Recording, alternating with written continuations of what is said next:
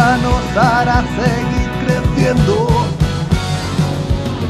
Ayúdanos a comentar las últimas noticias de la actualidad. Ayúdanos a opinar. Nuestro tema de debate te fascinará. Bienvenidos a este podcast de comunidad Xbox, tu momento de relajación perfecto.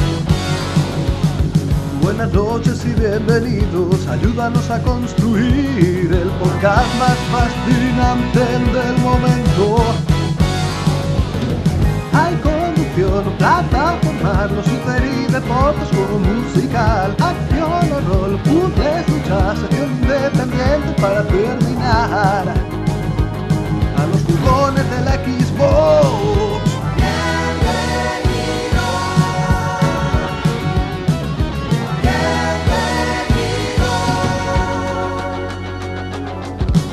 Bienvenidos a un nuevo programa de Comunidad Xbox, este el sexto programa de la quinta temporada en el que vamos a analizar junto a Somos Xbox The Evil Within 2, así que preparados a pasar miedo, que empezamos.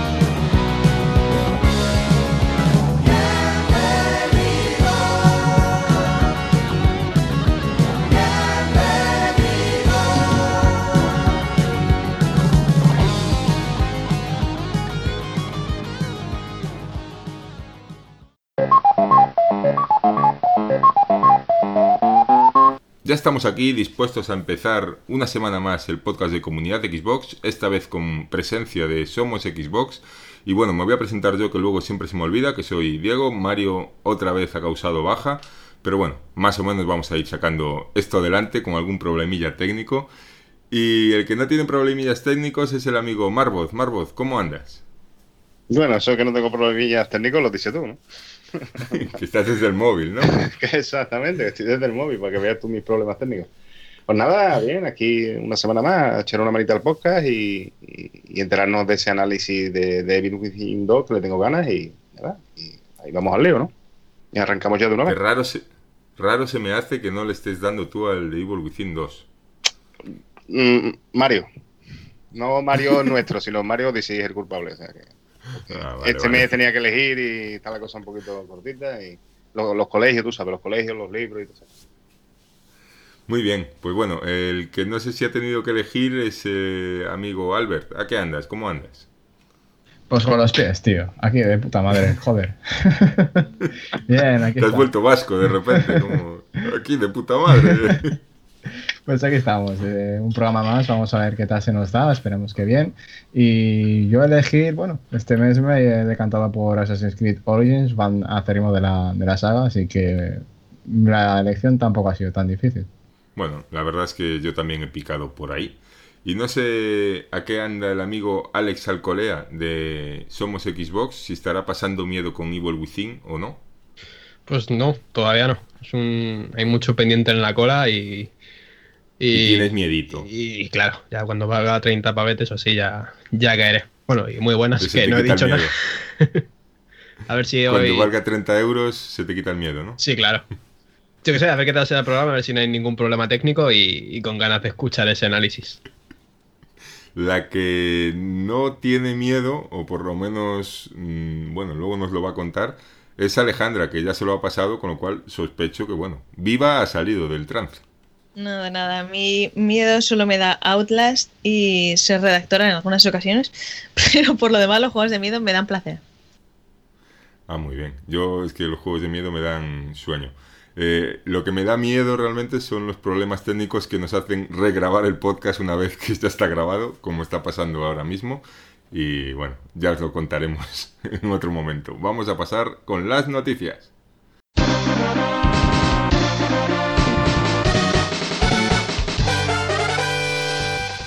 Entramos ya en las noticias de la semana, una semana que ha venido, bueno, no muy cargadita, pero con alguna cosita interesante que vamos a pasar a, relataros ahora mismo. Va a empezar la señorita Alejandra con la noticia de que de la nueva actualización de Xbox One que llegará en octubre para todos los usuarios. Cuéntanos, ¿cómo, cómo es esta actualización? ¿Qué novedades tiene? Pues sí, este otoño tenemos nueva actualización de Xbox One que ya han podido disfrutar los insiders. Yo no lo soy, así que no he podido catarla. Y Larry Heap, eh, conocido como Mayor Nelson en las redes sociales, que, que, proclama en ellas los retrocompatibles de Xbox One y las actualizaciones, pues ha comentado en su podcast algunas de las mejoras de esta actualización de Xbox para, para este otoño. Todavía no tienen una fecha exacta, pero sabemos algunas de las mejoras que incorporará. Por ejemplo, la pestaña de juegos de grupo se aplicará en una ubicación debajo del menú y además podemos personalizarla poniéndola para verla mucho mejor en el centro. Y para los amantes de las capturas en, vídeo o en foto, tendremos la, opción de, de, grabar vídeos a 1080p o hacer fotos a 1080p. Entonces, además, además los, los los que tengan una Xbox One, los que tengan una suerte de tener una Xbox One, podrán guardar los mejores momentos a puro 4K. No sé qué os parece estas nuevas actualizaciones, si ya las habéis podido probar o qué. Por aquí hay algún insider de estos, como Alex, ¿no? Sí, yo ya le he podido dar durante un mes y pico, o algo así, el tiempo que ha estado la, la beta de este nuevo dashboard. Y muy bien, al principio iba a regular, pero como todos los todas las nuevas actualizaciones de, la interfaz y tal, pero va muy fina. Ya he recibido la última actualización y va, va actualizada, sí. y va muy fina. Y es lo que comenta Alex. Simplifica algunas cosas, hay otras que las complica un pelín más de la cuenta para mí.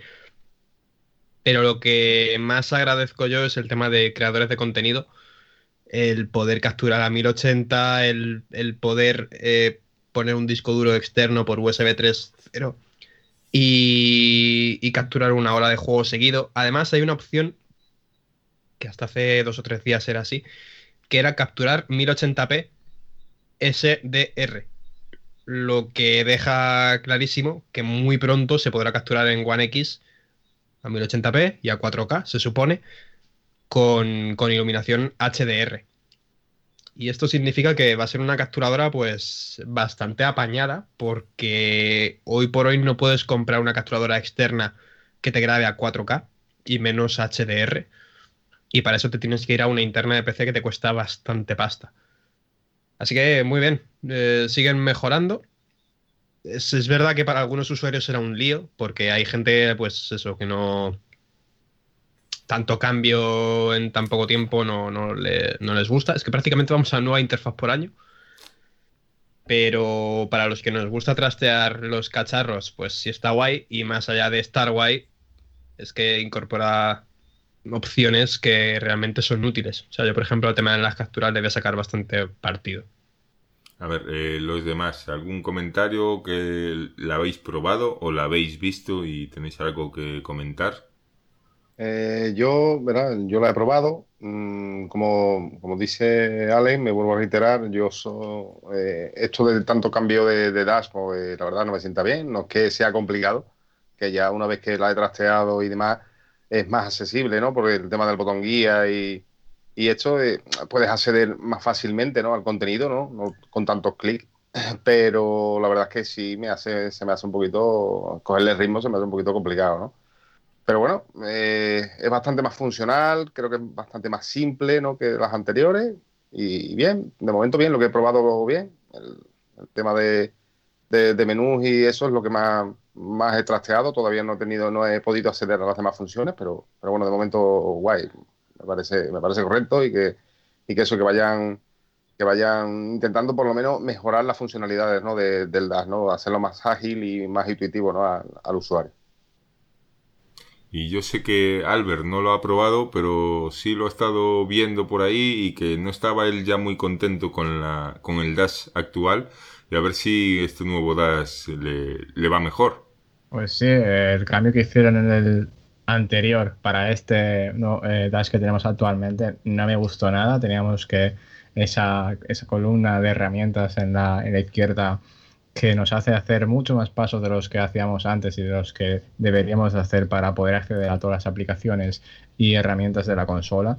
Y ciertamente no es ni accesible ni fluido para el jugador estar eh, navegando por tantos eh, menús y ventanas que realmente eh, no son necesarias. Así que con la eliminación de esta, de esta barrita y veremos si con una mejor organización de, los, diferen, de los diferentes interfaces eh, logran eh, al fin pues eh, lograr una, una dashboard como Dios manda, porque las últimas no, no han sido muy allá. El tema es que lo logren o no, la tendencia parece ser que el año que viene tendremos otro. Bueno, parece ser que sí, pero una cosa es, evidente que la, digamos que el mimo y la, el, digamos el, hecho de que estaban escuchando al usuario eh, mes tras mes con nuevas actualizaciones y todas esas cosas se ha perdido porque ya la consola de Xbox One no recibe las actualizaciones que recibía antes.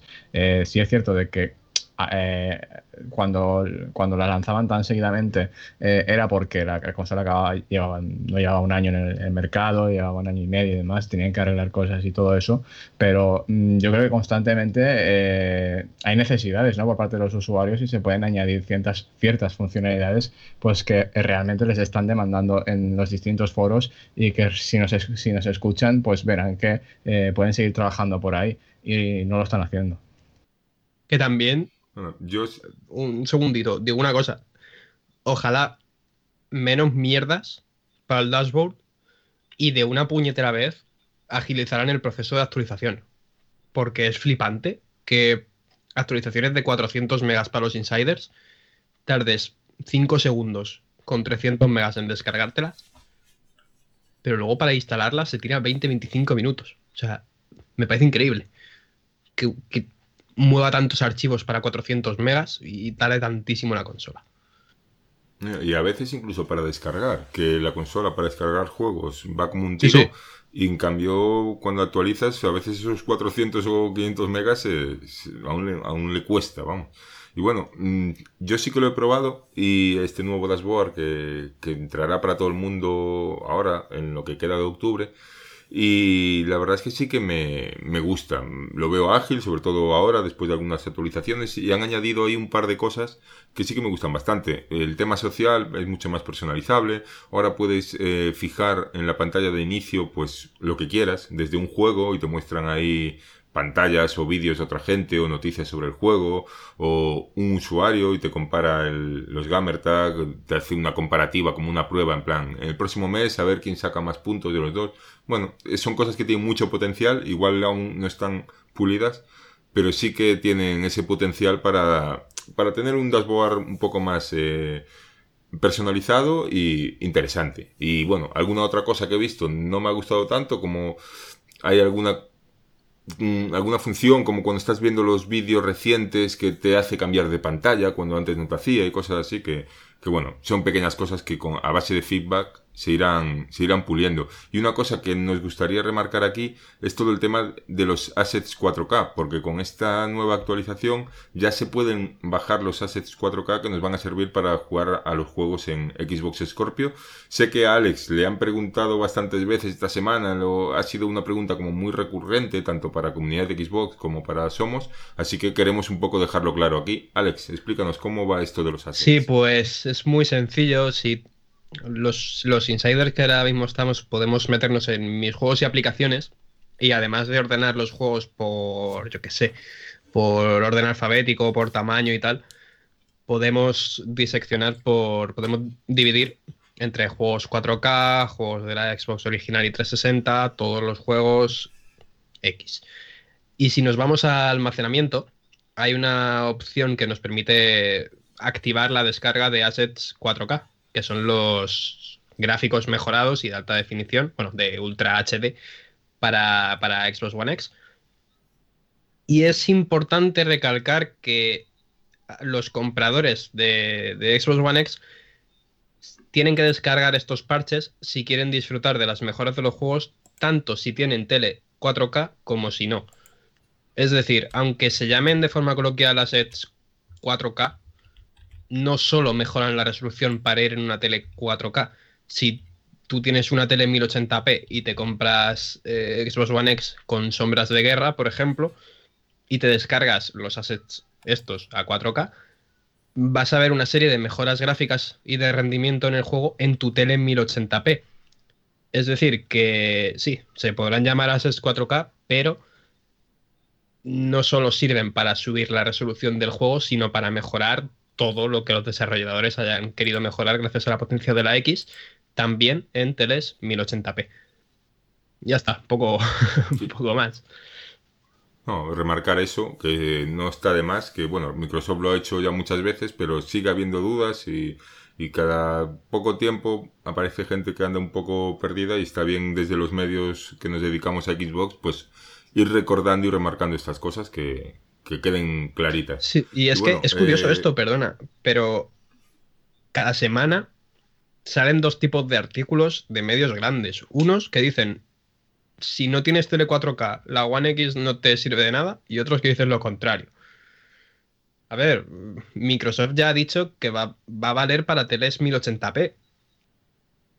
Y, van a mejorar la imagen gracias a, la técnica del downsampling, que es renderizar. La consola renderiza una imagen a 4K, y si tú tienes una televisión 1080p, esa imagen a 4K se Eh, por decirlo coloquialmente, los píxeles 4K se apelotonan para caber en tu monitor en 1080p.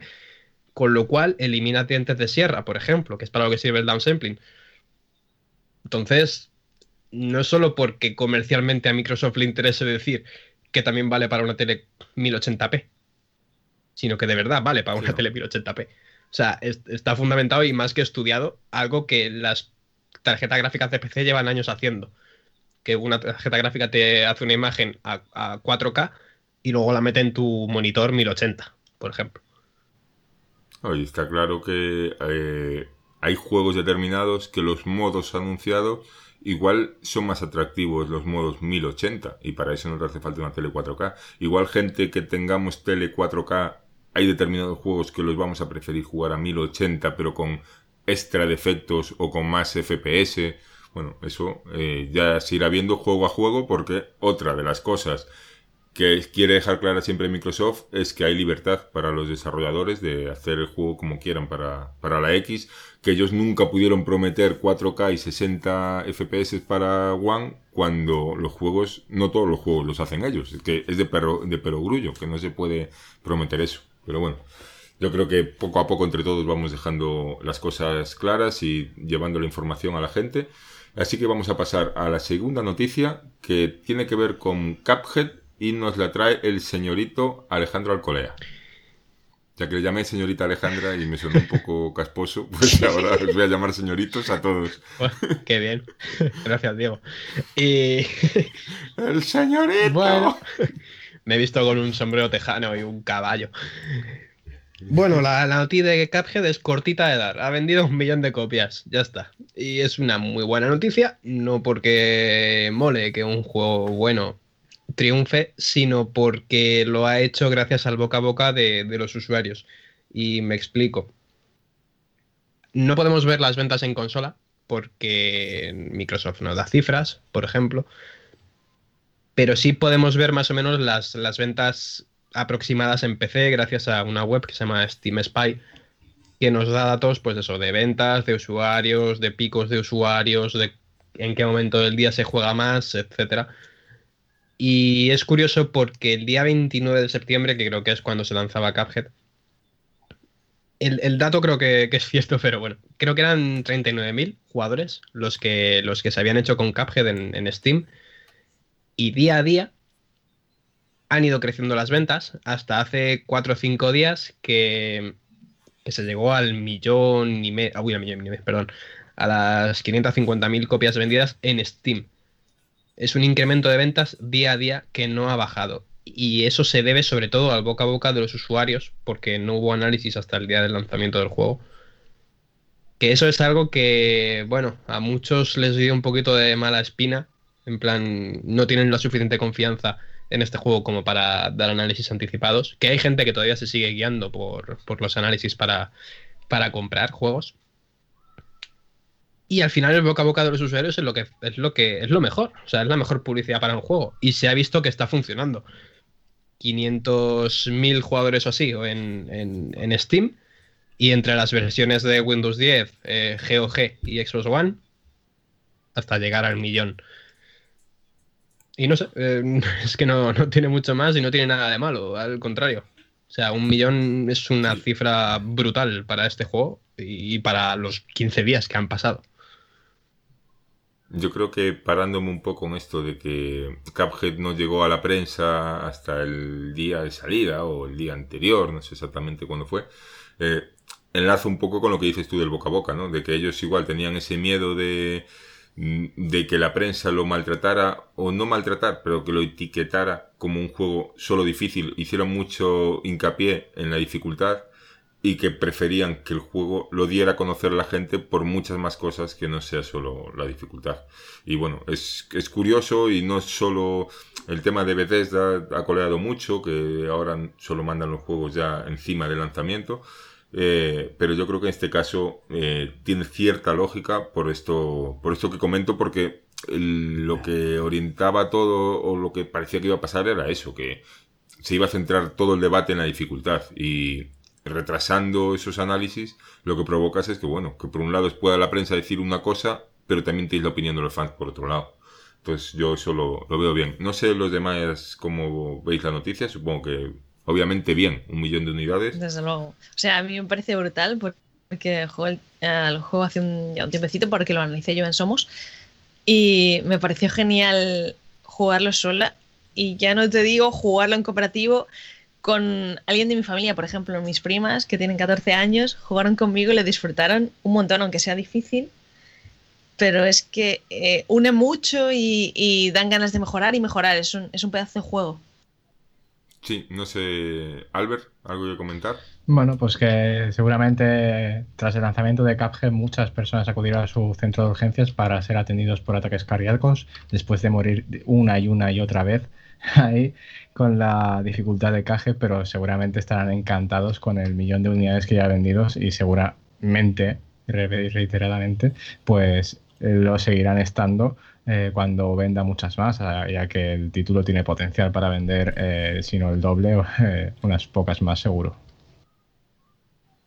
Además hay que alegrarse por esta gente que ahí atrás declararon que habían rehipotecado sus casas para poder seguir adelante con el juego y tal, pues bueno, cuando la gente apuesta, que es lo que lo que falta un poco hoy en día en la industria, que nadie apuesta por nada, ya todos son Kickstarter mm. y parece que esto de apostar ya ni las compañías lo hacen y pues bueno, eh, está bien que hayan tenido esta recompensa. Es, Bueno, es muy bonito ver cuando eh, un proyecto que en el cual has invertido mucho trabajo e incluso, como bien dices, sus propios creadores, que son dos hermanos, eh, hipotecaron sus casas para poder seguir adelante, incluso Microsoft les apoyó, eh, cómo ha tenido pues el reconocimiento ¿no? de, todo, de toda la comunidad de jugadores, viendo que su trabajo realmente pues, pues es soberbio.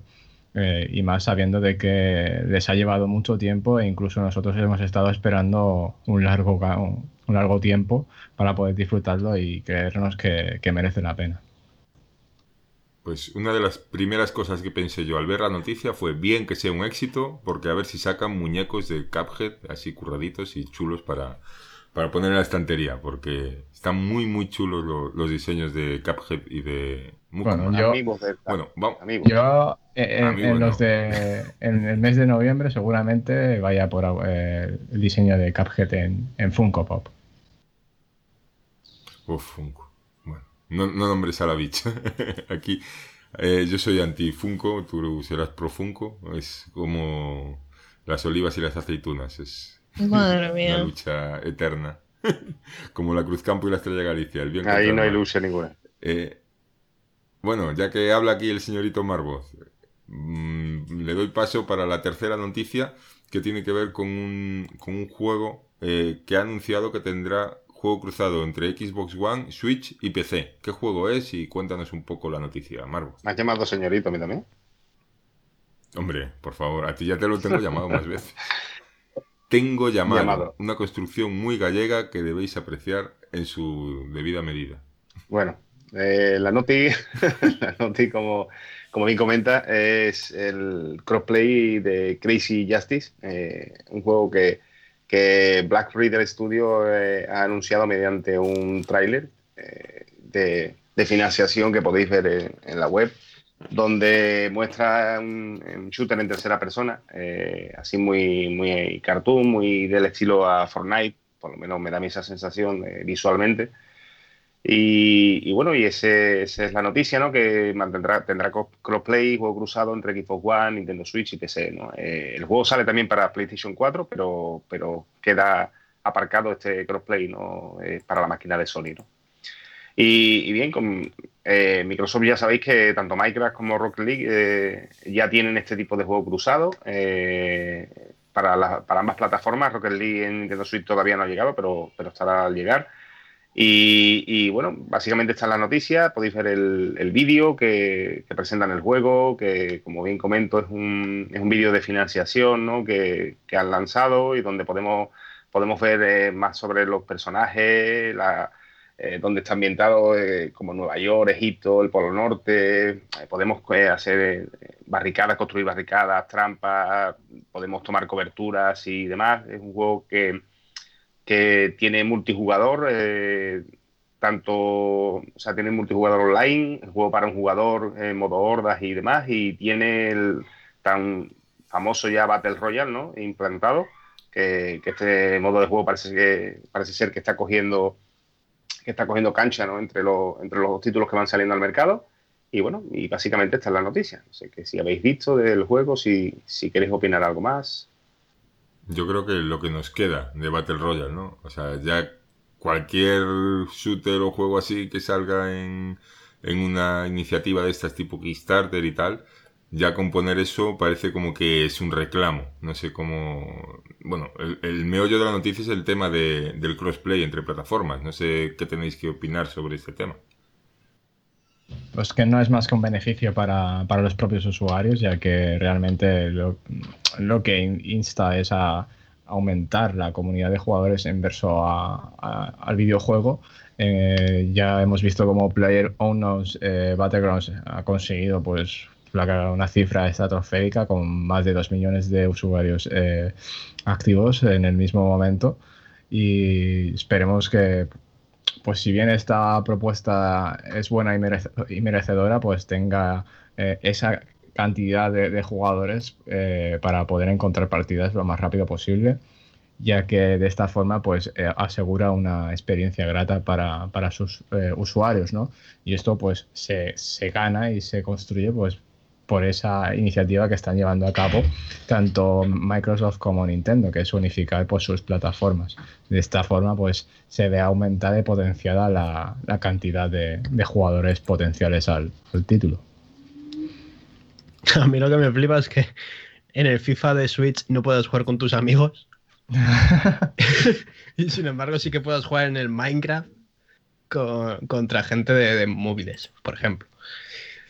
O sea, eso es flipante, pero sí es lo que dices tú, es decir, al final esto es un, beneficio para nosotros y un beneficio para desarrolladores, ya que la, la, la comunidad va a ser mayor a la fuerza. O sea, mejor dos, tres plataformas con comunidad que, que solo una. O sea, yo lo veo bien. Está claro que Sony la que tiene la posición, digamos, de fuerza, lo que lo que comentamos, ¿no? De me hace falta, me, me va a aportar algo. No, igual a mis usuarios sí, pero ¿qué más da? Si realmente ya son míos. O sea, no, no es ese problema. A Switch está claro que le, beneficia porque va a tener una base online muy pequeña y así sus usuarios tienen siempre gente con la que jugar. Pero en el caso de Sony, pues es más complicado. Ya no es una decisión empresarial hasta cierto punto lógica, aunque sus usuarios obviamente muchos lo preferirían que lo tuviera. Claro, porque a lo mejor el chaval que tiene Play 4 le gustaría jugar con, sus amigos que tienen One. O a lo mejor es al revés, al chaval que tiene One le gustaría jugar con sus amigos que tienen PS4. Y, y no pueden, pero aún así en PS4 no se van a quedar sin jugadores. Es decir, se te van a llenar partidas de todos los juegos, menos de Lawbreaker seguramente, pero de todos los demás juegos se te van a llenar partidas. Entonces, ¿Que molaría mucho a nivel de usuario? Sí. ¿Que te hace falta para poder jugar con alguien? No. Entonces, ahí la explicación está guay. La explicación de Sony de lo hacemos para proteger a los niños, ya no tanto. Porque ya ha habido juegos cruzados con Steam antes, en Play 3, cuando todo esto no era ni normal, lo del juego cruzado. Entonces, lo de la explicación de lo hacemos para proteger a la chavalería, pues como que no, no es muy creíble. Pero bueno, al final es eso, es su empresa y toma las decisiones que le da la gana. Entonces. Mm, ¿Qué me falta? Alejandra, creo. Pues eh, sí, lo que yo creo es que, a ver, a Sony le da un poco igual esto de la, del crossplay y que, ellos tienen sus usuarios, eh, sus miles de, millones de consolas vendidas, sus juegos y que básicamente van a poner cualquier excusa para no, no tener que mezclarse, digamos, con los demás, con Nintendo con, eh, o con Microsoft. Sí, yo ponía el ejemplo del FIFA, de que yo que tengo la One y la Play 4 pues igual me tira más en un momento coger el FIFA en la Play porque tengo un compañero de trabajo que tiene la Play. Porque más gente en España sobre todo tiene la Play que la Xbox. Entonces, eh, está claro que eso no les beneficia. ¿Y para qué lo van a hacer? Si solo para contentar a los usuarios, eso ya no se lleva. Eso en el, en el mundo actual eh, piensa siempre que lo que haga una empresa es buscando un beneficio detrás. Y bueno, como usuarios debemos pedirlo y ojalá llegue el momento en el que da igual en qué plataforma estés, todos podamos jugar porque al final las plataformas, los juegos son los mismos, entre comillas, las plataformas son iguales, entre comillas, y está más que demostrado que por un problema técnico no es. Entonces, yo creo que simplemente nos queda esperar y pedirlo y mira, si en Sony no quieren, pues mala suerte para ellos y los demás lo disfrutaremos en la medida que lo, que lo podamos, que podamos disfrutarlo, vamos. Y bueno, pasamos a la siguiente noticia si no queréis comentar nada más de esto. Siguiente y última noticia que tiene que ver con el IA Access eh, que anuncian nuevas incorporaciones al baúl. Nos trae toda la información Albert. Electronics ha anunciado una serie de títulos que se añadirán al baúl de Access eh, lo ha realizado a través de un tweet en la plataforma de, eh, Twitter. Y bien, hay algunos títulos que, se, eh, que llegarán de forma permanente y otros que tan, tan solo son las pruebas.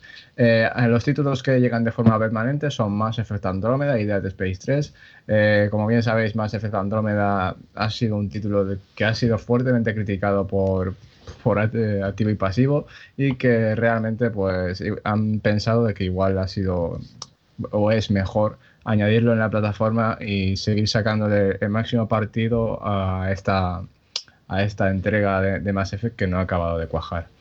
Por otra parte, pues Dead Space 3, todo el mundo lo conocemos, la tercera entrega de la, de la saga, que bien eh, llega a EA Access para completar la colección que, que ya, ya estaban los dos primeros en, en ella. Además, retrocompatibles. Eh, por otra parte, pues eh, llegarán tres, tres, accesos anticipados, por así, decirlo, o pruebas que son eh, este, Star Wars Battlefront 2, nos dará permiso para poder jugar las, algunas partidas multijugador, además de probar algunos de sus modos. Y un pequeño adelanto de la campaña, pues que si bien nos dejará ver que, cuál es el, el matiz en el cual va dirigido esta nueva campaña de Star Wars. Por otra parte, también tenemos 10 eh, horas de juego de, de Need for Speed Payback. Eh, nos dejará jugar unos días antes de que salga el título al mercado y ver si realmente pues, merece la pena apostar por esta nueva eh, entrega de la saga. Y por último, tenemos el, Mm, los Sims 4, eh, lo cual pues eh, si no, si no eh, voy errado pues es una, una, prueba del juego que se adaptará pues finalmente a Xbox One y todos podremos ver qué, qué tal se ha adaptado, ¿no? Ya, ya sabemos de que es un simulador así de, para poder controlar a unas familias y construir nuestras propias nuestras propias vidas digitales. Estos son todos los títulos que están por venir de aquí eh, desde finales de octubre a finales de diciembre y sin lugar a dudas todo, un acierto para los usuarios de, de E-Access. Pues yo creo que sí, que estamos todos de enhorabuena, ¿no? ¿Cómo lo veis, chicos? Yo tengo muchísimas ganas de, de ver qué tal se adaptan los Sims a consolas. Porque hemos visto muchos Sims en consola. Y, y joder, qué malos. en comparación con el juego de PC. Estaban hiper recortados, así que a ver qué tal este primero. En la nueva generación. Y sobre los dos que se añaden, pues guay, porque Mass Effect Andromeda era un juego que, bueno, estaba esperando a que bajara bastante de precio y ahora lo voy a poder jugar por muy poco dinero, gracias a EA Access.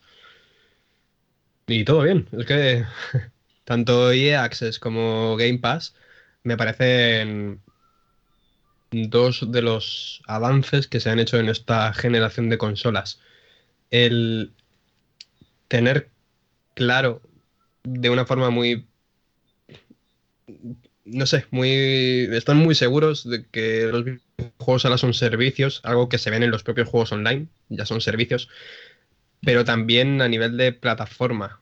O sea, es la consola es un, un servicio y cada compañía tiene sus sus ganchos para, para el usuario y no sé, me parecen opciones muy buenas para, para, tanto quien se compre una consola hoy, que puede disfrutar de un catálogo brutal por muy poco dinero, como para quien, por ejemplo, yo no estaba muy convencido de Mass Effect Andrómeda y ahora voy a poder disfrutar un mes por 4 euros. Entonces, buenas noticias. Que no te pase como a mí, que me cogí un año de Access para jugar al Battlefront y creo que no lo arranqué. Sí, lo arranqué un día. Claro, es que al final tienes eh, tanta oferta que el peligro es que no juegues. Eso con EA Access pasa menos porque al fin y al cabo son, son solo juegos de Electronic Arts. En PC creo que se abre un poco el abanico, pero no, estoy seguro y por eso no, no, lo digo. Pero Game Pass tiene ese problema, es decir, venga, me interesa, yo qué sé, Sunset Overdrive. Y al final a lo mejor ni te lo descargas. y te descargas un par de retrocompatibles que ya te habías jugado, pero bueno, están ahí en Game Pass y te apetece darles otra vuelta. Pero bueno, que tampoco nos vamos a quejar ahora porque haya 100 juegos, ¿sabes? No, no, porque seamos tontos. Claro, claro, eso es problema tuyo, no problema de ese servicio. Y, mío. lo, que está claro es que también nos deja un poco eh, al descubierto cómo valoran y eh, cuándo son rentables los juegos para las compañías. Me explico, por ejemplo, este Mass Effect Andrómeda o el Battlefield 1, que también duró, tardó 10 meses o 9 en aparecer en el baúl eh, son juegos que les interesa vender cuando el juego está a 60 o a 70 euros. Y ahí es cuando una compañía les saca dinero. Luego todo lo que sea de mm, ya rebajas o tal, ya también tiene la competencia de la segunda mano y tal. Y mucho mejor competir contra la segunda mano con un servicio como este de EA Access, que al final, ¿quién va a comprarse el Mass Effect de segunda mano? Bueno, habrá quien lo quiera físico, bueno, ese debate quizás es otro debate, ¿no? Pero el que esté metido en esto digital ¿quién se lo va a comprar si por 5 euros tiene para pasárselo durante un mes y aparte en ese mes poder probar otros juegos, etcétera? Entonces, es una lucha contra esta segunda mano, por ejemplo, y contra los juegos ultra rebajados, mucho más eh, buena para el usuario o beneficiosa para el usuario que no la del, eh, ¿cómo se llamaba aquello que metía EA? El pase, pase de online, que si, si, querías comprar el juego el juego de segunda mano, tenías que pagar 10 euros o lo que fuera para desactivar el online del juego. Era ese, ese tipo de, mecanismos no eran buenos para el usuario. En cambio, el EA Access puede ser bueno tanto para ellos como para nosotros, así que hay que aplaudirlo. Y sé que además, por ejemplo, Alejandra está contenta porque le gustó este juego que a mí no me gusta. ¿Cómo lo sabes? Eh? El, el más efecto ah, no sé, quizás porque antes Sí. sí, quizá porque antes tú grabamos las noticias y no lo, no, estaba bien grabado y tuvimos que grabarlo de nuevo. Nada, nada. Igual, A mí me. Idiota.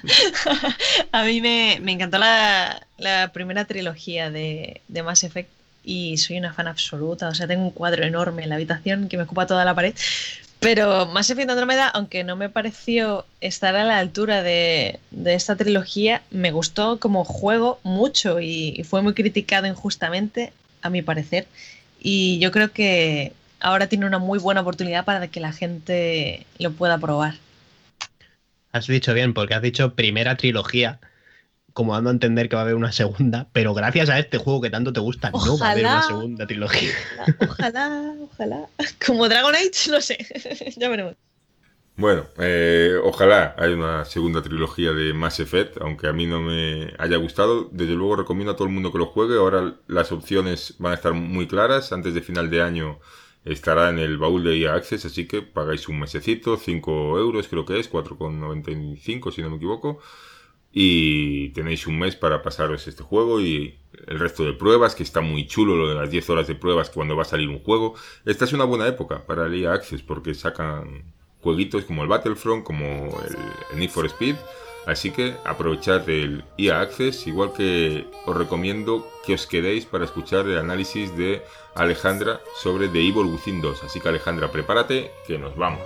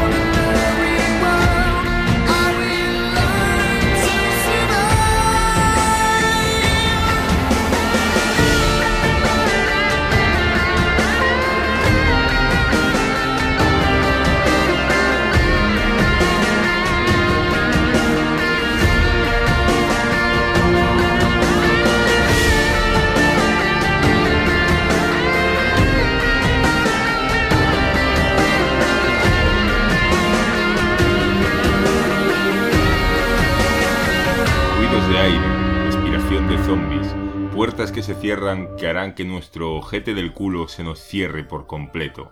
Eso es lo que nos espera en The Evil Within 2 y nos trae todo el análisis muy masticadito y muy bien como se lo suele hacer nuestra amiga Alejandra. Alejandra, todo tuyo.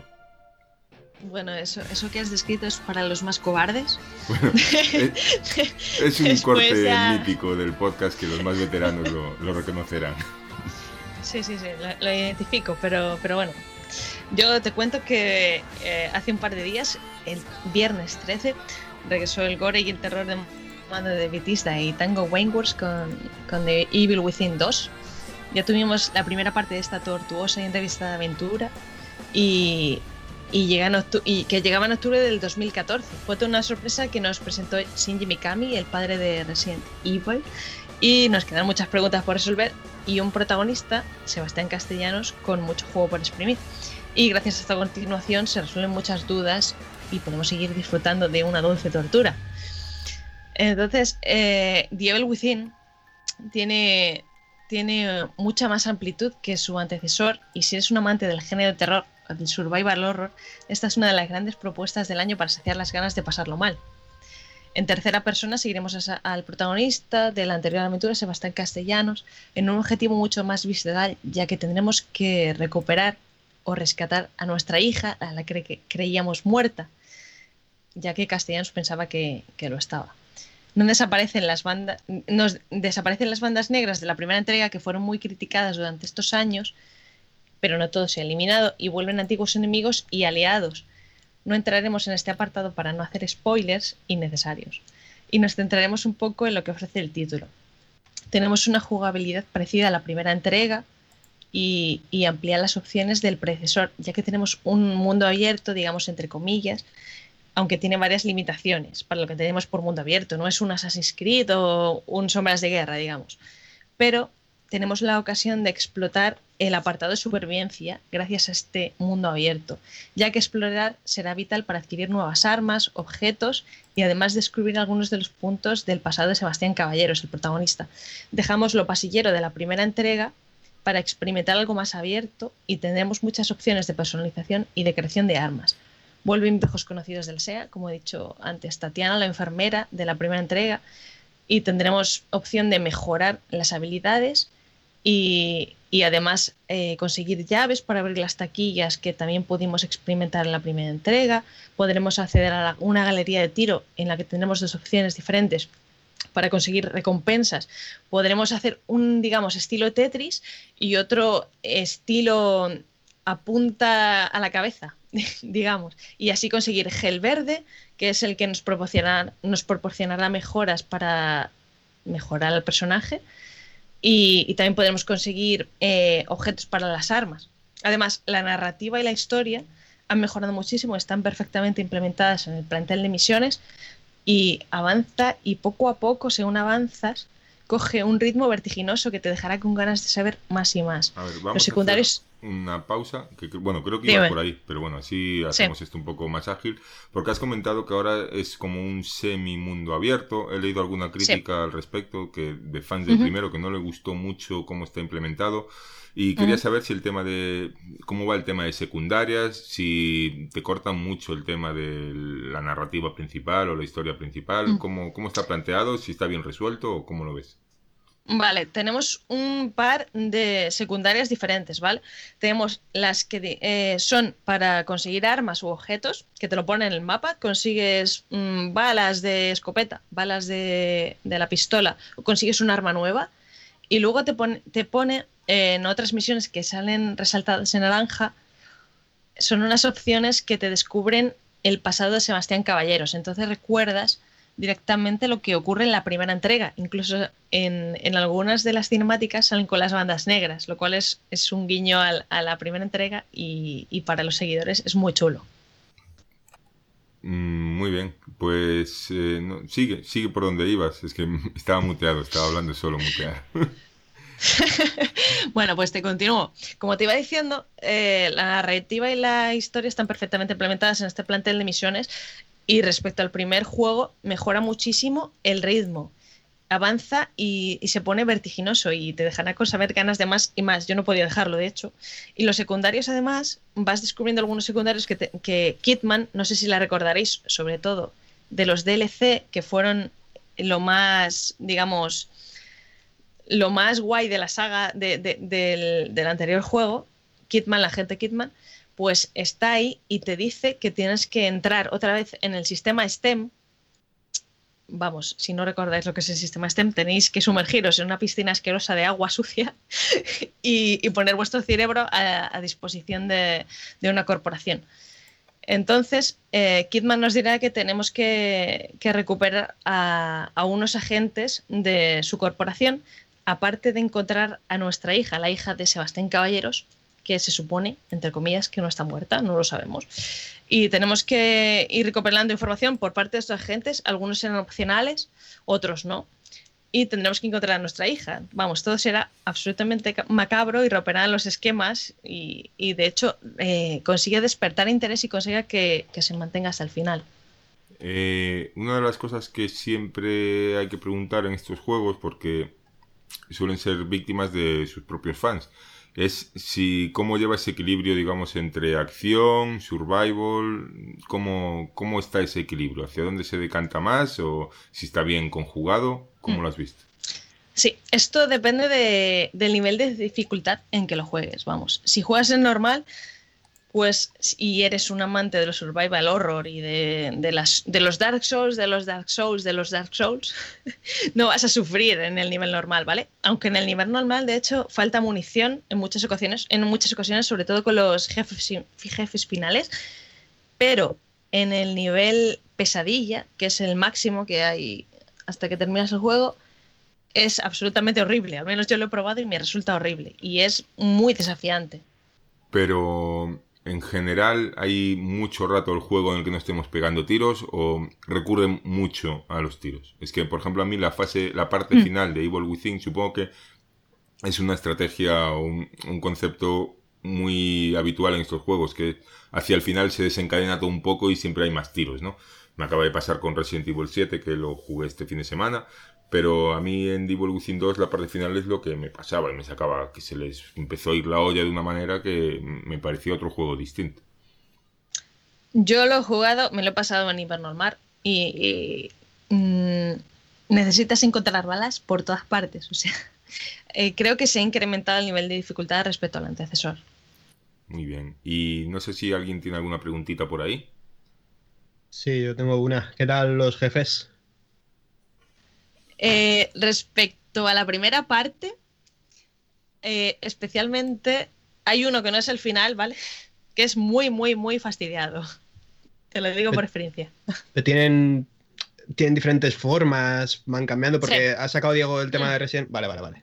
Sí, sí, van cambiando. Eh, hay como tres, cuatro jefes, ¿vale? Y son completamente diferentes. O sea, necesitas adquirir una experiencia contra ellos, aprender de sus movimientos, conseguir munición para ellos. Es bastante complicado, sí.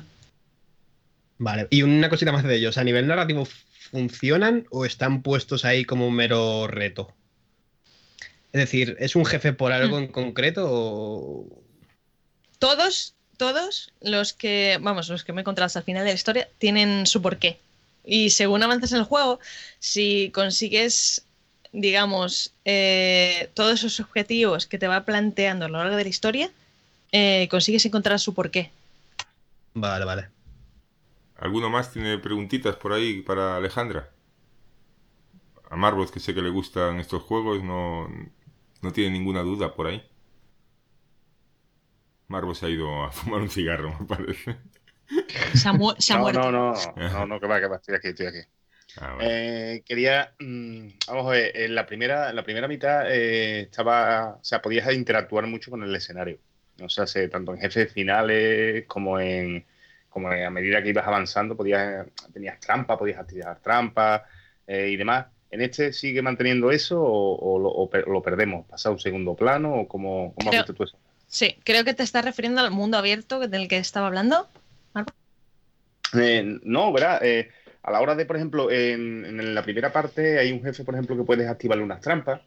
Eh, puedes puedes eh, darle algún interruptor y que hay un pincho y podía, podía eh, atacar a los enemigos. Si en esta, en esta tenemos ese tipo de acciones también o, o- o pasan ya un poco más desapercibidas. que Sí, sí, primera? sí, no, no, no, no. En, en todos tienes varias opciones para poder acabar con el, con el jefe final más a tu gusto o a las, a las características, digamos, que tengas, que hayas podido obtener a lo largo de la historia, porque necesitas ir recopilando algunos, algunos utensilios. Y Vale. bueno, centrándonos un poco en el apartado técnico, bueno, en gráficos ya algo has dejado caer, pero el sonido que suele ser muy importante en estos juegos y cómo, cómo está, está traducido, no sé, no sé si vino doblado, no lo sé. Eso es. Eh, el juego viene perfectamente doblado al, al español y tiene un, un español bastante aceptable y que te mete en la historia. Y vamos, todo está cuidado al más mínimo detalle. Cuenta con una parte sonoro que, yo creo que es de infarto. O sea, te pones los cascos, todo cruje, suena, te pone alerta, te, te dice, voy a poner la pausa porque esto, mm, bueno, voy a dejarlo un rato. La verdad es que está, está muy bien y el sonido es muy importante este tipo de juegos y es una maravilla que acompaña cada momento con la intensidad adecuada, tanto la banda sonora como el, el sistema de, técnico de sonido. Y gráficamente, además, ha mejorado mucho desde la primera parte. No hay ningún tipo de caída de frames, todo es en la versión de Xbox One. Todo es fluido y responde tal y como debería. Y las animaciones faciales además se han, se han trabajado para que sean más realistas. Y la iluminación es una auténtica pasada. Y bueno, sé que alguno me dará un palo por esto, eh, pero la historia se comprende más fácilmente que en la primera parte. Se ha intentado que se vaya comprendiendo, de hecho se han implementado algunas escenas de la primera parte para ir entrelazándonos con esta segunda y que se vaya entendiendo. Pero igualmente, yo desde mi punto de vista de loca fan del terror, creo que es necesario haber jugado la primera parte para entender esta segunda y jugar esta segunda para comprender del todo la primera.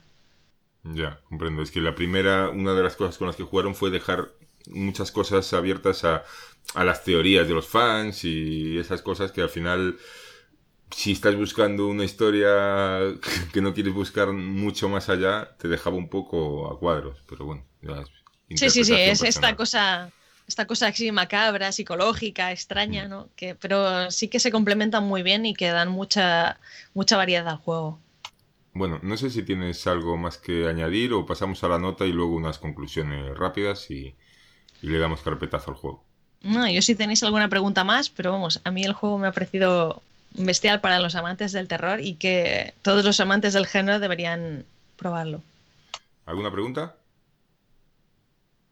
Eh, yo, yo quiero preguntarle eh, por la duración, qué, qué duración tiene el título, si es tan amplio en, en su duración como el primero, porque el primero yo lo vi en una duración bastante, vamos, a mí me duró unas 14 horas aproximadamente, no sé este por dónde, por dónde andará. Pues este título eh, se alarga un poquito más, unas 15-20 horas, porque si te dedicas a pasear, digamos, entre comillas, por el mundo abierto, ¿vale? Que no es un mundo abierto como lo que conocemos de Assassin's Creed, GTA, ¿vale? Tienes que tener mucha paciencia para que no te descubran los enemigos en el escenario. Si vas haciendo todas las misiones secundarias, porque aparte de la principal tienes secundarias, te duran unas 15-20 horas mm, más o menos. Y yo creo que está bastante bien. Demasiado para mí. Demasiado, demasiado para tu body, ¿no? Mucho Sí, ¿no? No, no, no, no, muchas horas. Hoy en día todo lo que tenga más de 10 horas, para mí, muchísimo. Nada, si lo quieres completar todo y hacer as- porque hay, secund- hay misiones secundarias en el mapa para recuperar armas, como he dicho, o conseguir utensilios Sí. para los jefes finales, sí que te duran unas 17-20 horas, tal vez. Joder. Bueno, pues una, una duración más que correcta, desde luego. Sobre todo para quien pague los 70 euros y quiera tirar con el juego pues una temporadita, pues ahí, ahí lo tiene. Bueno, vamos a pasar a dar la nota de Somos Xbox y luego dejas unas conclusiones finales. La nota que le ha dado a The Evil Within 2 Somos Xbox es de... 8,8.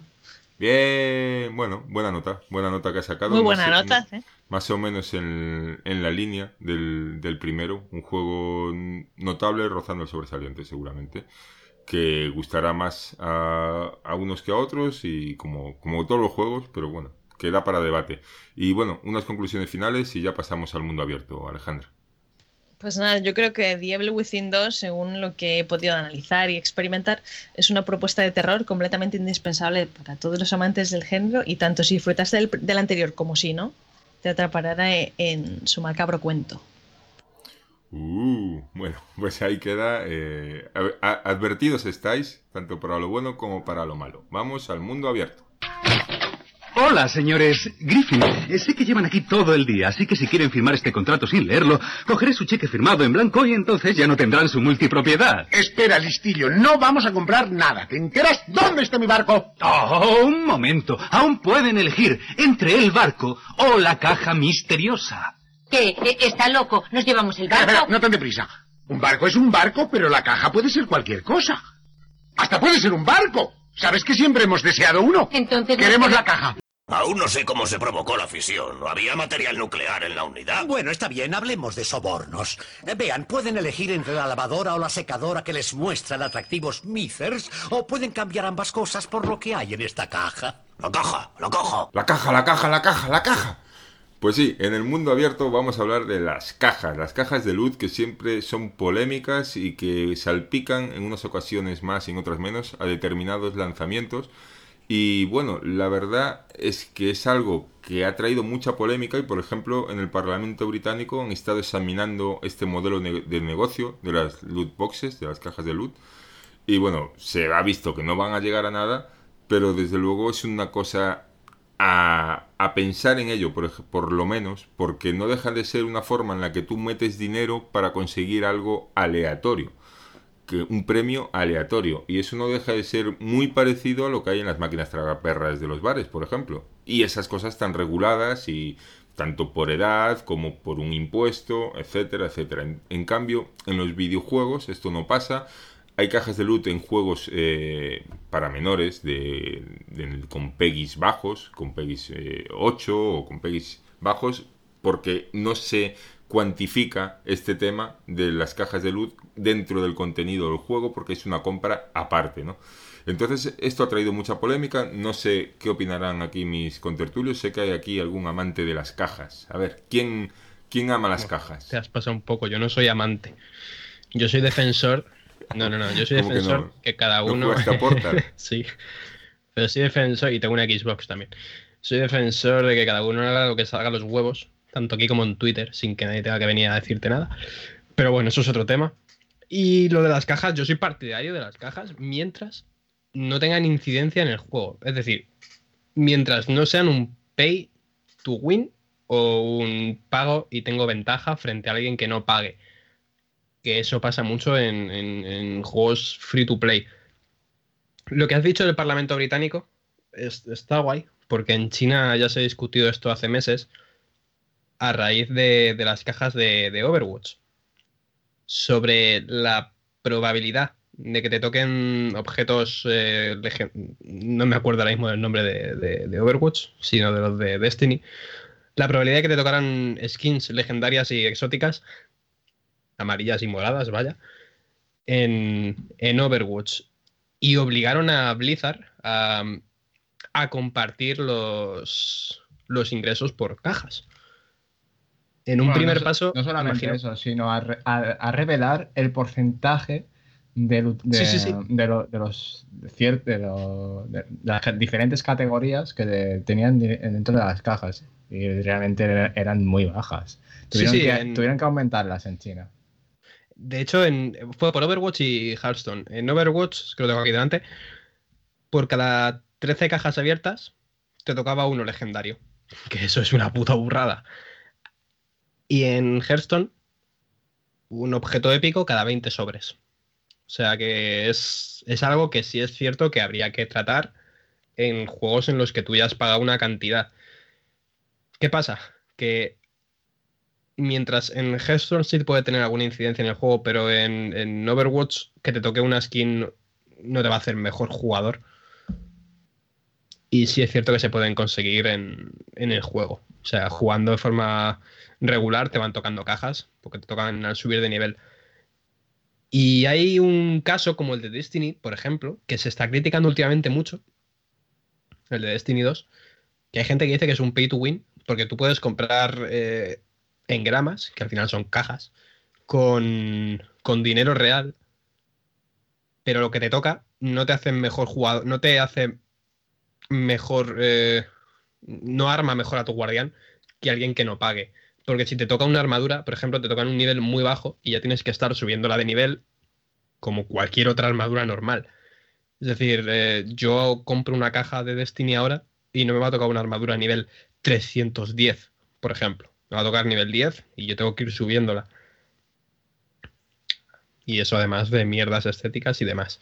Entonces, cajas, siempre que sean cajas, que no incidan en el juego, que a uno que se gaste dinero lo hagan mejor que a mí, a favor. ¿Por qué no? Si cada uno con su dinero hace lo que da la gana. Cajas, eh, con, como las del foot, por ejemplo, que tú te gastas dinero real y realmente te estás gastando dinero real para conseguir dinero del juego que te permite fichar a jugadores o directamente te tocan jugadores mejores que los míos que estoy consiguiendo mientras juego, ahí ya sí me parecen más regular. El tema que está pasando es que yo creo que a muchos jugadores nos daba igual que alguien pagara y que subiera más rápido al personaje, más o menos, más o menos nos daba igual. Nosotros íbamos, íbamos a nuestro ritmo. Lo que sí nos molesta es que las cajas están afectando a modos offline. Porque en NBA 2K, en Forza, al final lo que te toque en las cajas o el tema de las cajas en general afecta a tu progresión offline. Entonces es un caramelito para, para las desarrolladoras decir, bueno, pues vamos a frenarles ese progreso offline para que por lo menos una vez piquen. Bueno, voy a, coger- voy a meter aquí 10 euritos en cajas eh, a ver si avanzo un poco más rápido, ¿no? Entonces ese, para mí ese problema como jugador offline, que me anden con estas cosas. No sé, Albert, por ejemplo, ¿qué, qué opina de esto? Pues a mí las cajas realmente, como dice Alex, eh, a mí no me gustan, eh, para empezar, pero sí que las veo, las veo bien en el sentido de que entren dentro de- del juego y estén bien integradas. Es decir, por ejemplo, en Overwatch son, son parte de la progresión del juego, ¿no? O sea, no tenemos una progresión en cuanto a personajes de, de nivel se refiere, o sea, por mucho que subamos de nivel no vamos a obtener ninguna mejora, ni habilidades, ni nada de nada, pero sí es cierto que a medida que vamos subiendo de nivel nos dan una caja de, de luteo.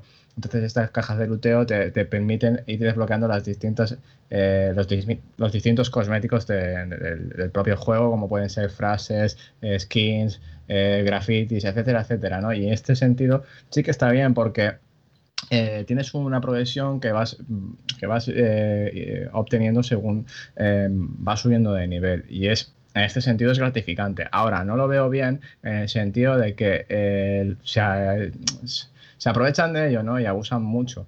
Eh, sobre todo, como bien decías ya, en los juegos offline que se está viendo, como por ejemplo en NBA o Forza Motorsport 7, estos son niveles de abusos ya que no se deben de permitir y que realmente están aquí pues eh, aprovechándose de la situación y de, de, una tendencia pues que está en alza y que realmente pues parece ser que la gente les importa un comino gastarse el dinero en estas cosas que, que al fin, al fin y al cuentas deberían estar incluidas en el propio, en el propio juego, porque cada vez eh, nos sale mucho más caro un juego. Si pagamos 60, 70 euros de media por un juego, más todo lo que le metemos en cajas, que realmente ya nos incitan a ello, pues, metiendo un sistema de progresión que, te, te, a, comprarlas, porque si no, no progresas, como es el caso de NBA 2K18, un, un título que, que, he podido jugar eh, recientemente, del cual pues eh, he visto esta, esta faceta o característica, pues esto ya, esto hay que pararlo. O sea, no, no puede ser de que eh, un juego offline se vea influenciado por esta, por esta tendencia.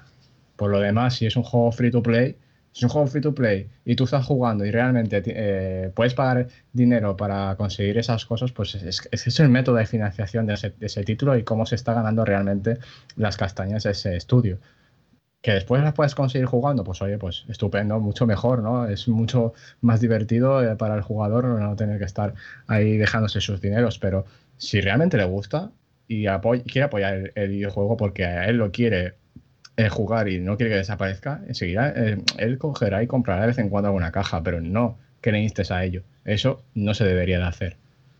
Claro, pero... Quería, quería matizar que no estoy diciendo que Forza 7 te frene en el progreso porque yo no lo he comprobado, he jugado muy poco, he jugado unas pocas carreras. He oído cosas y tal, pero básicamente ya que esté incluido en un modo offline ya me da que sospechar. No lo he comprobado, no, no iba por ahí, no iban por ahí los No, pero en NBA sí que pasa. Y eso Sí, sí, en el NBA lo sé. No, do, dos cositas rápidas. Una con Destiny de nuevo. Es que hay compañías más inteligentes que otras también para hacerlo. NBA directamente te dice que compres putas cajas. Digo NBA, bueno, sí, NBA y Forza te dicen que compres cajas. Destiny, cada vez que subes un nivel de luz o de poder, eh, como se llama ahora, te dan un engrama luminoso que te da skins y mierdas. Y para canjearlo tienes que ir a la tienda. Es. Bungie te dice, bueno, te hemos dado esto, pero ya que estás aquí, cómprate un engrama. Cómprate una caja con dinero real, que tú puedes hacerlo o no no directamente te lo están diciendo, en plan, cómprate una puta caja. Pero te hacen ir a la tienda donde venden las cajas. Y a lo mejor picas, entre comillas. Y luego yo el problema que veo con las cajas es que, por ejemplo, estaba pensando en Overwatch, que es un juego que me encanta. Y hacer una skin lleva mucho trabajo. Hacer las skins de, de Halloween no, no está pagado, por así decirlo, con los 60 euros que pagamos en mayo del año pasado por el juego. O sea, estas skins cuestan pasta hacerlas porque cuestan mucho tiempo hacerlas. Sin embargo, a mí lo que me molesta de Overwatch es que yo no me puedo comprar la nueva skin directamente.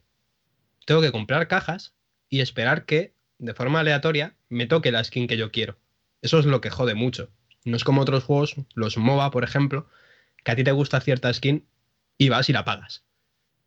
O sea, ese sistema a mí me parece bastante, bastante más acertado que el tema de la aleatoriedad de algunos juegos que estamos viendo últimamente. Eso, eso es cierto y estoy de acuerdo. Y, y no solamente que, que, puedas pagar por las cajas, es que ya de hecho si tú pagaras, deberías de poder pagar directamente por la skin que tú quieres. No que te compres una caja y te toque aleatoriamente, porque si compras una, una, claro. una caja no, no, te va a tocar la, la, skin que tú quieres, porque es imposible, o sea, es aleatoriedad y es random. Tienes que tener muchísima suerte para que pase eso. Vamos, que salían los astros, pero deberían de haber puesto alguna, por ejemplo, League of Legends eh, sí que es cierto que tienen las, las, cajas de loot, incluso, incluso las puedes craftear ahora mismo si juegas bien y, y demás. Uh -huh. Pero tú puedes ir directamente a la skin que tú quieres comprar y al personaje que tú quieres comprar si tú quieres meter dinero, porque realmente es un free to play y tú estás eh, pues pagando por lo que realmente quieres. Eh, sí, sí, totalmente. Es que debería ser así. Pero es que esas cajas aleatorias existen en la vida real. Tú vas al game ya, sí, y tienes ya. las cajitas de los juegos de Blizzard que a lo mejor tú quieres a Tracer y te compras 10 putas cajas y te tocan 5 Reynors y luego otros 5 que ninguno es Tracer. o sea, estamos ahí ahora mismo. Y, y, no solo Blizzard, o sea, también había cajitas de Gears of War, había cajitas de Fallout. que son aleatorias realmente. Y no sé. Tenemos a Alejandra muy callada y eso me escama. No, yo estoy callada porque realmente no soy consumidora de loot boxes en ningún juego ni en no, no, no, no. Ni en Destiny, ni en Star Wars, que es mi pasión, ni en ningún tipo de juego. Entonces soy bastante pasota en ese sentido. Yo creo que es un, sistema de negocio, pero vamos, que puede estar más o menos bien medido según el juego o la compañía que, que lo ofrezca. Y bueno, si está bien medido y no desnivela lo que digamos es el, el sistema de juego o la competitividad, me parece muy bien. Hay una cosa que, bueno, no hemos remarcado, lo he soltado yo un poco al principio, que es el tema de los niños. Los niños. Que hay muchos juegos que son para niños y que tienen un sistema de cajas. Son para niños, son para todos los públicos. Tienen un sistema de cajas eh, gratuitas que te van dando en el juego, por ejemplo, y bueno, pero acostumbran a los niños a ese incentivo de la caja, a ver qué tiene la caja, a ver qué me sale en la caja. Y luego sí que te venden las cajas por dinero. Y a mí eso me molesta. Mm, yo he llegado a decir que cualquier juego que tenga loot boxes aleatorias, sobre todo si son es una caja que te sale algo aleatorio, que debería tener una calificación por edades mayor, porque no deja de ser meterle a los niños algo que, que me lo hagan a mí con 37 años me da igual, pero meterle a los niños esa semillita de a ver qué me sale, a ver qué me sale, a ver qué me sale constante y jugar por el a ver qué me sale, a mí no me parece sano y igual habría que darle un repasito. Bueno, pero eso existe desde que existen los gogos, desde que existen los chetos con tazos. Los, huevos Kinder, las máquinas estas como el Semue que se acaba. O sea, al final esto siempre está ahí. Está claro. La, movida es que un niño a lo mejor no puede tener el Destiny y una tarjeta de crédito asociada a la consola, ¿sabes? No, si no lo digo tanto como para que él ah, lo vaya a gastar, pero sí para sembrar la semillita para que en unos años la, sea ludopatía de este tipo de. Sí, yo qué sé. Me, preocupa. Me gustaría saber más del tema como para decir si esto es así o no, pero bueno, ni soy psicólogo ni, ni nada de eso, pero sí que me da esa sensación. Sí, pero no sé, en los 50.000 juegos de mierda que salen en Android cada día, porque Android es un pozo bueno, yo tengo un primillo ahora muy pequeño con que le dejo el móvil y tal. Y, el cabrón sabe descargarse juegos. Y me doy cuenta que, que todo, el botón más llamativo, te está llevando a, comprar algo dentro de, dentro de la propia aplicación. A mí me parece más peligroso eso que en videojuegos de consola o PC. Porque el móvil es mucho más accesible y todo eso. No sé, sí es, es cierto, no, me lo había planteado hasta que lo has dicho tú, pero sí es cierto que, es un tema delicado, vaya. Bueno, algún día traeremos a, un psicólogo, sí, me lo creo yo. bueno, yo creo que ha estado bien el debate, no sé si alguno tiene algo más que añadir o se ha quedado algo en el tintero. Si no, pasamos ya a los lanzamientos, a las despedidas y a despedirnos hasta la semana que viene. ¿Algo más por ahí que decir? Pues a los lanzamientos.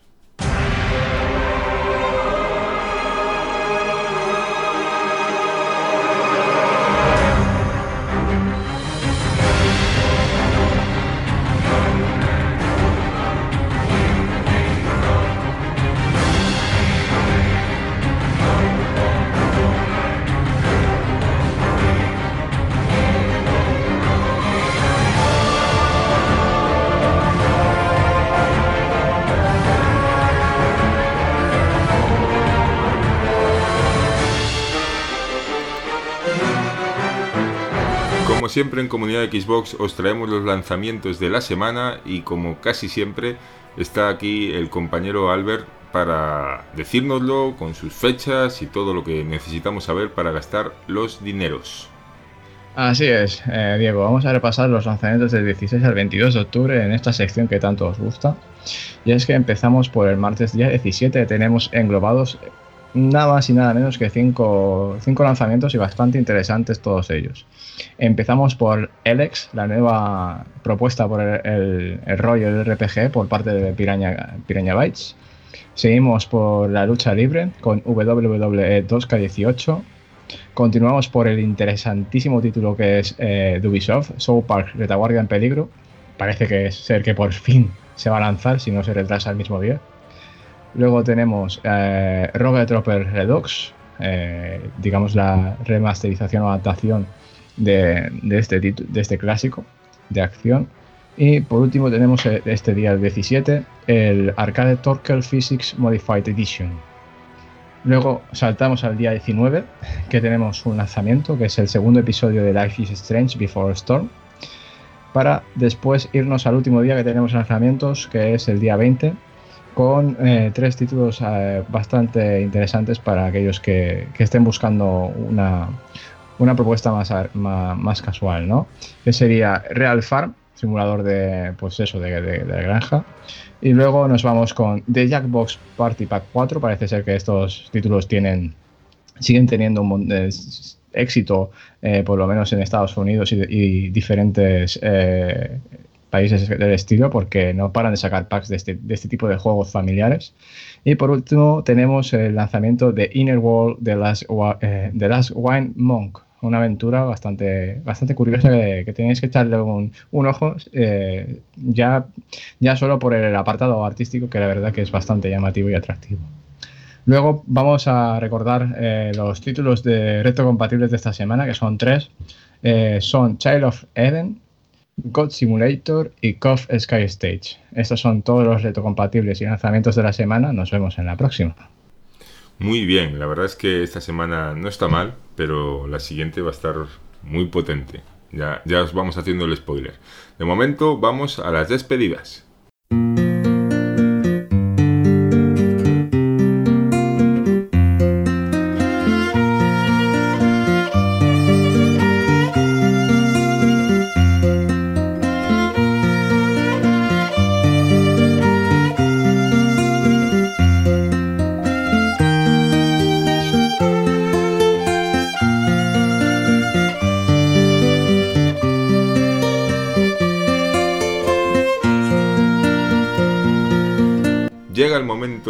Despedidas, la verdad es que se nos ha hecho muy corto.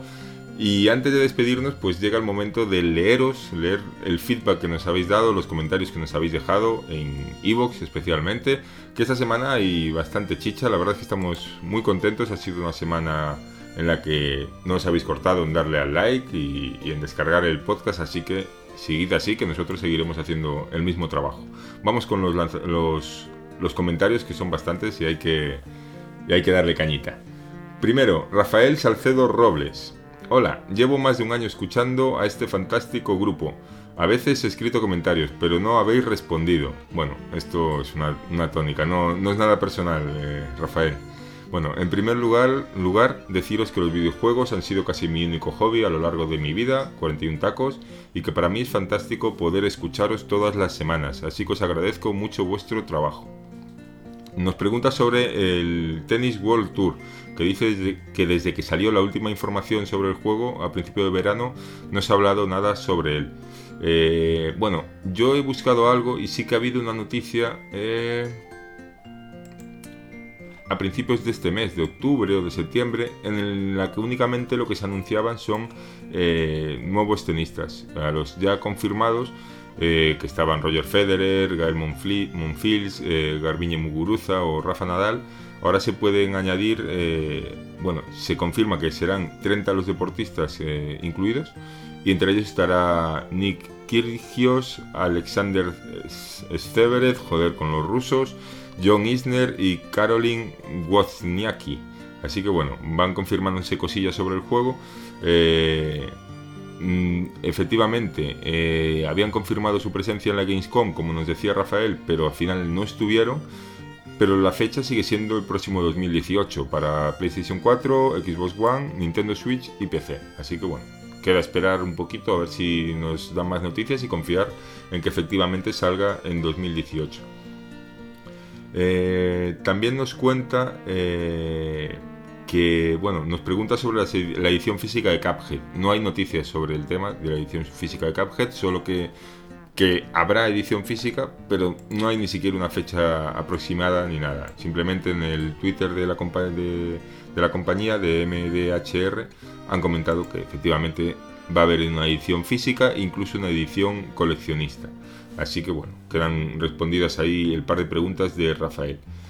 Eh, que por cierto eh, se muestra un poco ofendido por eh, Star Wars Battlefront 2, dice que no va a pasar por caja y dice que es una locura para los usuarios. Supongo que se refiere un poco a todo esto de, de lo que hemos hablado, de las cajas de luz, los sobres de mejoras y todo esto. Bueno, otro comentario, muchas gracias Rafael. Iván Zinger, un clásico, hola Xboxer, disfrutan, disfrutando del Forza 7 y esperando a One X, qué ganas. Estoy navegando y leyendo los análisis de los recientes lanzamientos como Sombras de Guerra, de Evil Within 2 y otros, y estoy alucinando un poco, o será imaginación mía. La mayoría de la prensa rosa de este mundillo nadie habla ya de resoluciones nativas, rescalados, HDR y demás temas gráficos que hace cuatro días estaban tan de moda. No soy ningún fanboy ni quiero calentar ni discutir con nadie. Para eso ya tengo a mis dos hijos, pero me llama la atención, si todo este silencio por parte de la prensa se confirma, para mí es todo publicidad a favor de la nueva máquina de Microsoft. Lo cual me llega a la siguiente reflexión. Todas las, diferencias gráficas entre PlayStation Pro y One X eh, sean directamente proporcional al silencio de los medios y no serán pocas. Gracias por vuestro tiempo y dedicación. Muchas gracias a ti. ¿Alguien quiere contestarle a Iván Zinger? ¿Está la prensa comprada? No se puede. el marrón para vosotros. No se puede decir cada día que X juego va a tener un parche HDR, nada más que para recordárselo al personal. Con una vez que se haya dado la noticia, imagino que debe bastar. Sí, bueno, el tema. Estas cosas yo lo que veo es que van un poco por épocas y ya que cada uno quiere enlazar que hace tres años solo se hablaba de 900p versus 1080 y ahora se habla menos de resolución, pues igual no es tan así, igual es percepción. No lo sé, eso ya. O igual tampoco se, tampoco se sigue hablando de la, de la diferencia de resolución que hay entre juegos de Play 4 normal y One normal, cosa que hace tres años se hablaba muchísimo. Y ahora sigue pasando. pero ahora a lo mejor ya no es noticia, o sea, no sé.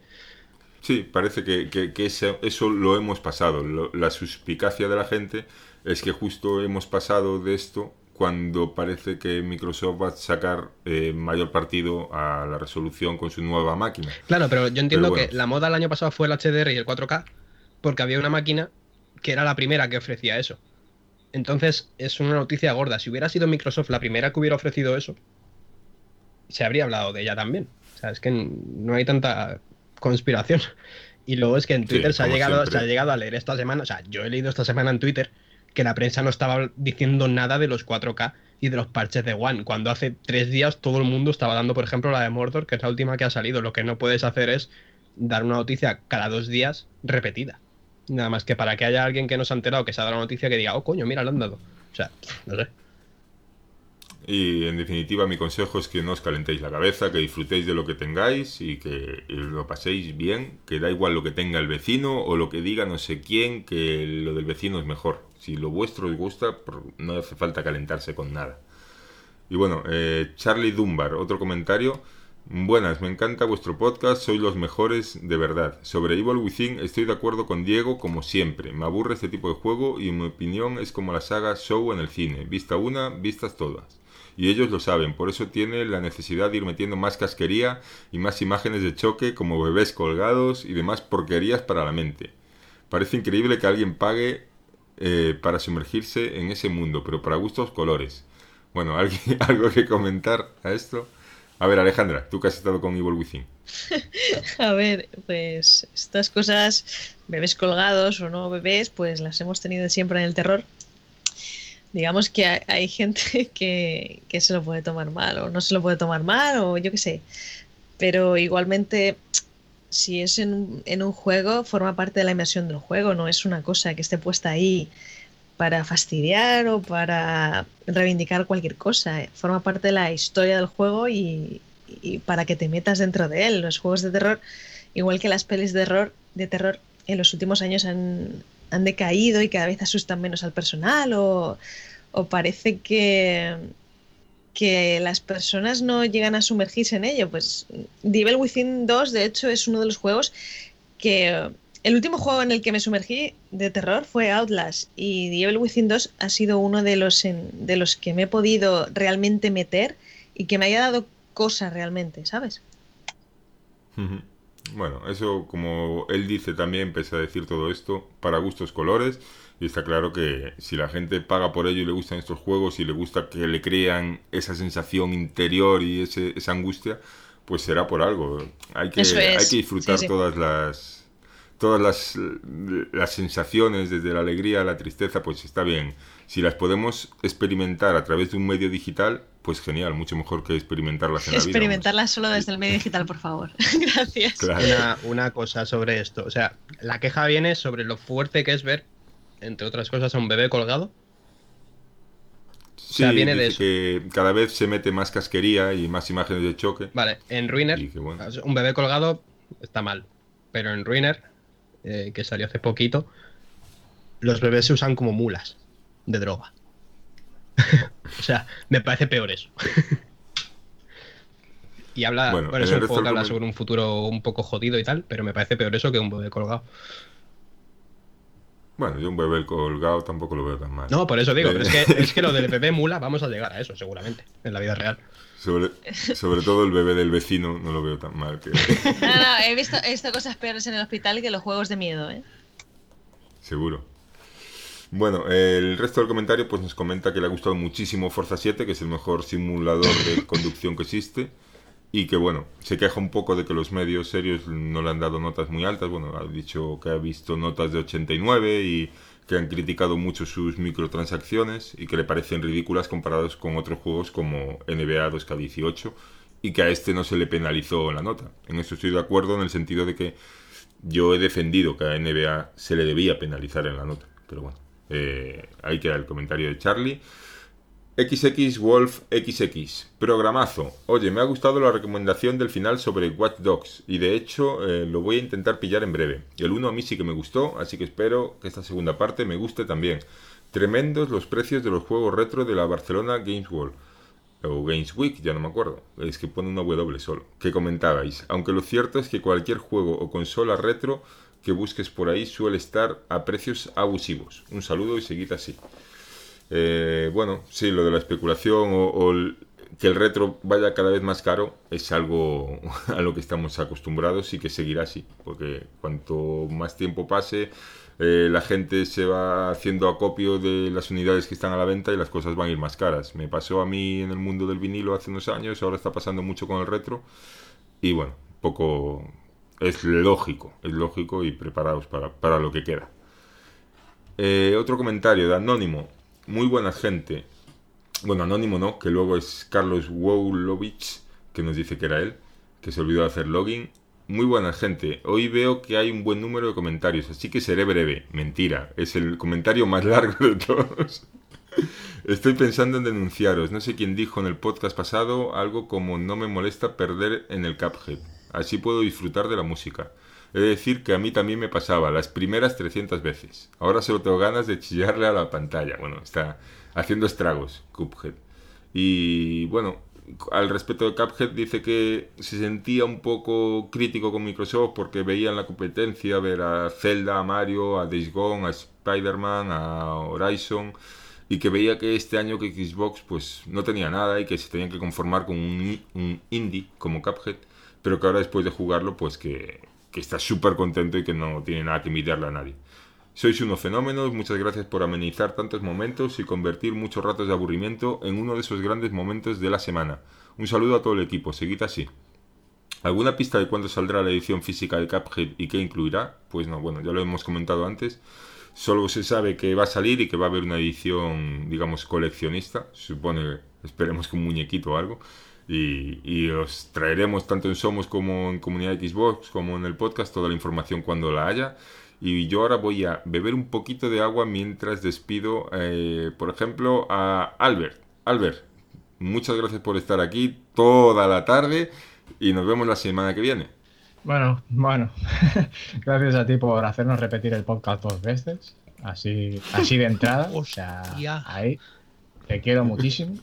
Nos has hecho aquí. Yo también. Espera, espera, Vale. esto se merece, ¿no? Te has hecho aquí perder toda la tarde, mamonazo. Pero bueno, todo sea por una buena causa. Estamos aquí porque queremos y nos gusta. Y así que, como bien dice, que ah, palos a gusto no duelen. Eh, un placer estar aquí, como he dicho, y nada, mi recomendación de esta semana es por parte de dos películas. Bueno, he visto muchas más esta semana, me, me he puesto las pilas en cuanto a ver películas. Y en, en especial voy a recomendar dos, que una es Bayana, una película de animación de, Disney que la verdad que me gustó mucho, ya sea por, por lo bien animada que está y lo bien trabajada que está además de su historia. Y otra es una película, de, mm, digamos, de terror comedia, que es eh, eh, La cabaña del bosque, que realmente se llevó bastantes palos, pero que a mí me ha parecido bastante buena por el hecho de que se ríe de casi todos los clichés que hay en un cine de terror. Y además tiene una trama muy, muy bien trabajada que realmente podría haber caído en una trama sin, sin sustancia y sin nada, que, que es lo normal en este tipo de películas, pero que, rea- eh, que luego eh, tiene mucho trasfondo eh, detrás de ello. Así que bueno, esas son mis dos recomendaciones. Muy bien. Y, Muchas y gracias. si quieres, eh, Marcos ha tenido que ir así bastante rápido porque es, eh, se, tenía algunos compromisos y tal, pero me ha dejado un mensaje. Si quieres, la recomendación va dedicada a ti. Uy, a ver, Venga, que va. aprenda a grabar. Ya está, mi minutito de oro los quiero, ¿eh? Y quiero recomendar el Mario Odyssey, coño, jugarlo todo el mundo, que eso es una maravilla, una obra de arte. Dile al ceguero ese que deje ya el Sony, que eso no vale para nada. Que se pase al Mario Odyssey, la Switch, eso es lo que mola. Venga, chavales.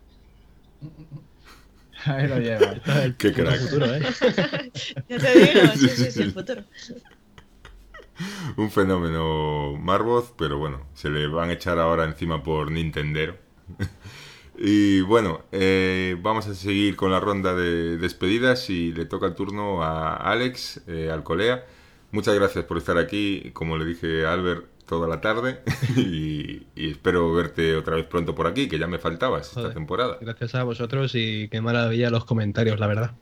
Y no, no Sí. es una de esas veces en las que no estoy siendo sarcástico. es maravilla de verdad.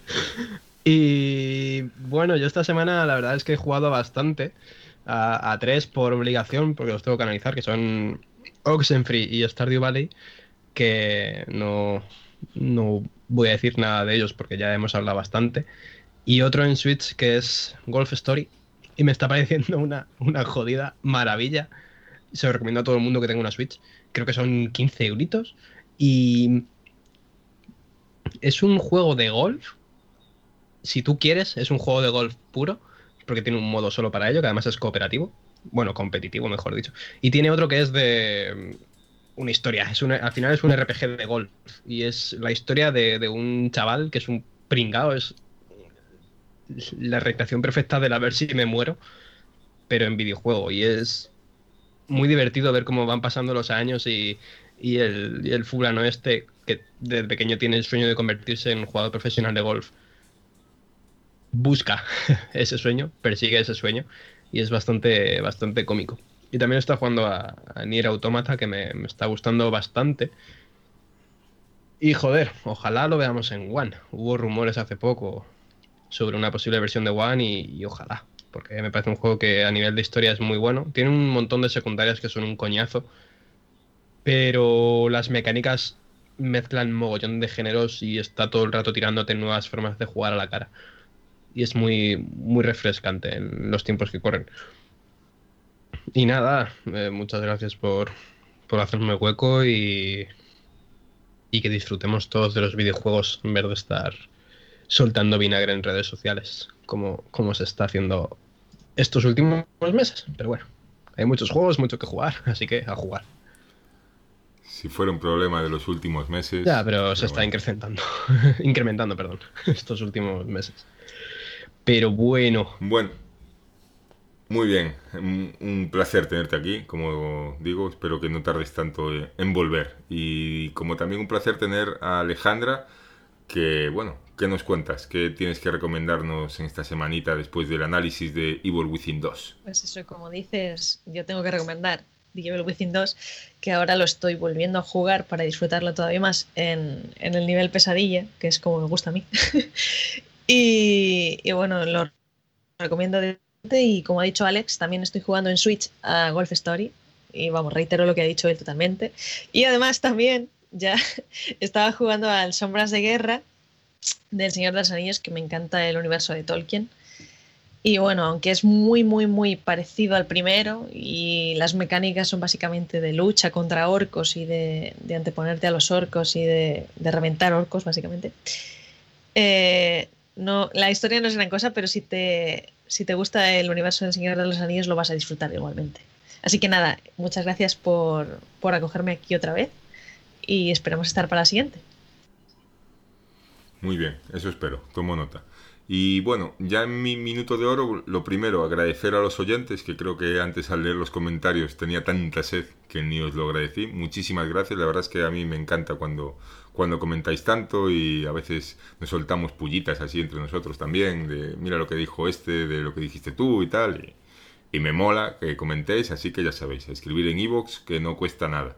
Y en mi minutito de oro, pues que he jugado Resident Evil 7, pues eh, en tres días o sí, que me lo han dejado un compañero. Y, lo he jugado en PlayStation 4, que es donde me lo han dejado, y la verdad me ha gustado mucho. Yo que no soy de juegos de terror, los Resident Evil sí que he jugado a los tres primeros y al Code Verónica, bueno, y al 4 también. Eh, pero sí que los últimos años no me atraía nada, ya no ni le di oportunidad al Revelations ni nada. Y, y este que no tenía los ingredientes para que a mí me gustara, porque me lo vendían como que se aproximaba a este nuevo terror de Outlast y de Amnesia que a mí no me gusta, pues este sí que me ha gustado. Y me ha gustado mucho. Y la verdad pensaba que, que iba a ir más en picado hacia abajo, incluso la parte final, pues la he llevado bien, sin mucho problema. Es cierto que en algún momento se le puede ir un poco la olla, pero en general un juego súper entretenido para pasarte así en unos pocos días, en 10 horitas creo que me llevó.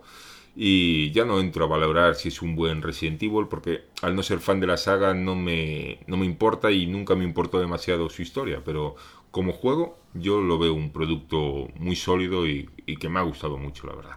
Así que bueno, recomiendo Resident Evil 7, aunque, aunque sepáis que no me gusten los juegos de terror. Así que imaginaos que algo, algo hará bien, por lo menos para alguien como con mis gustos. Entonces, eh, aquí lo dejamos. eh, nos vemos la semana que viene. A ver si, si tenemos a Mario por aquí, que no borrará el podcast y lo grabará bien y no, y no habrá estos problemas que ha habido esta semana, que vosotros no notaréis, pero que tela lo que ha pasado. Hasta la semana que viene. Entramos ya en la sección de noticias. Una semana... Hostia, ¿qué ha sido eso? Vale, vale. Empezamos. Un montón de muertos. Todo de muerto, el tío está paranoico, Shinji Mikami no lo ha hecho y venga, vámonos que nos vamos. Y le han quitado la banda negra. ya. Sí, eso.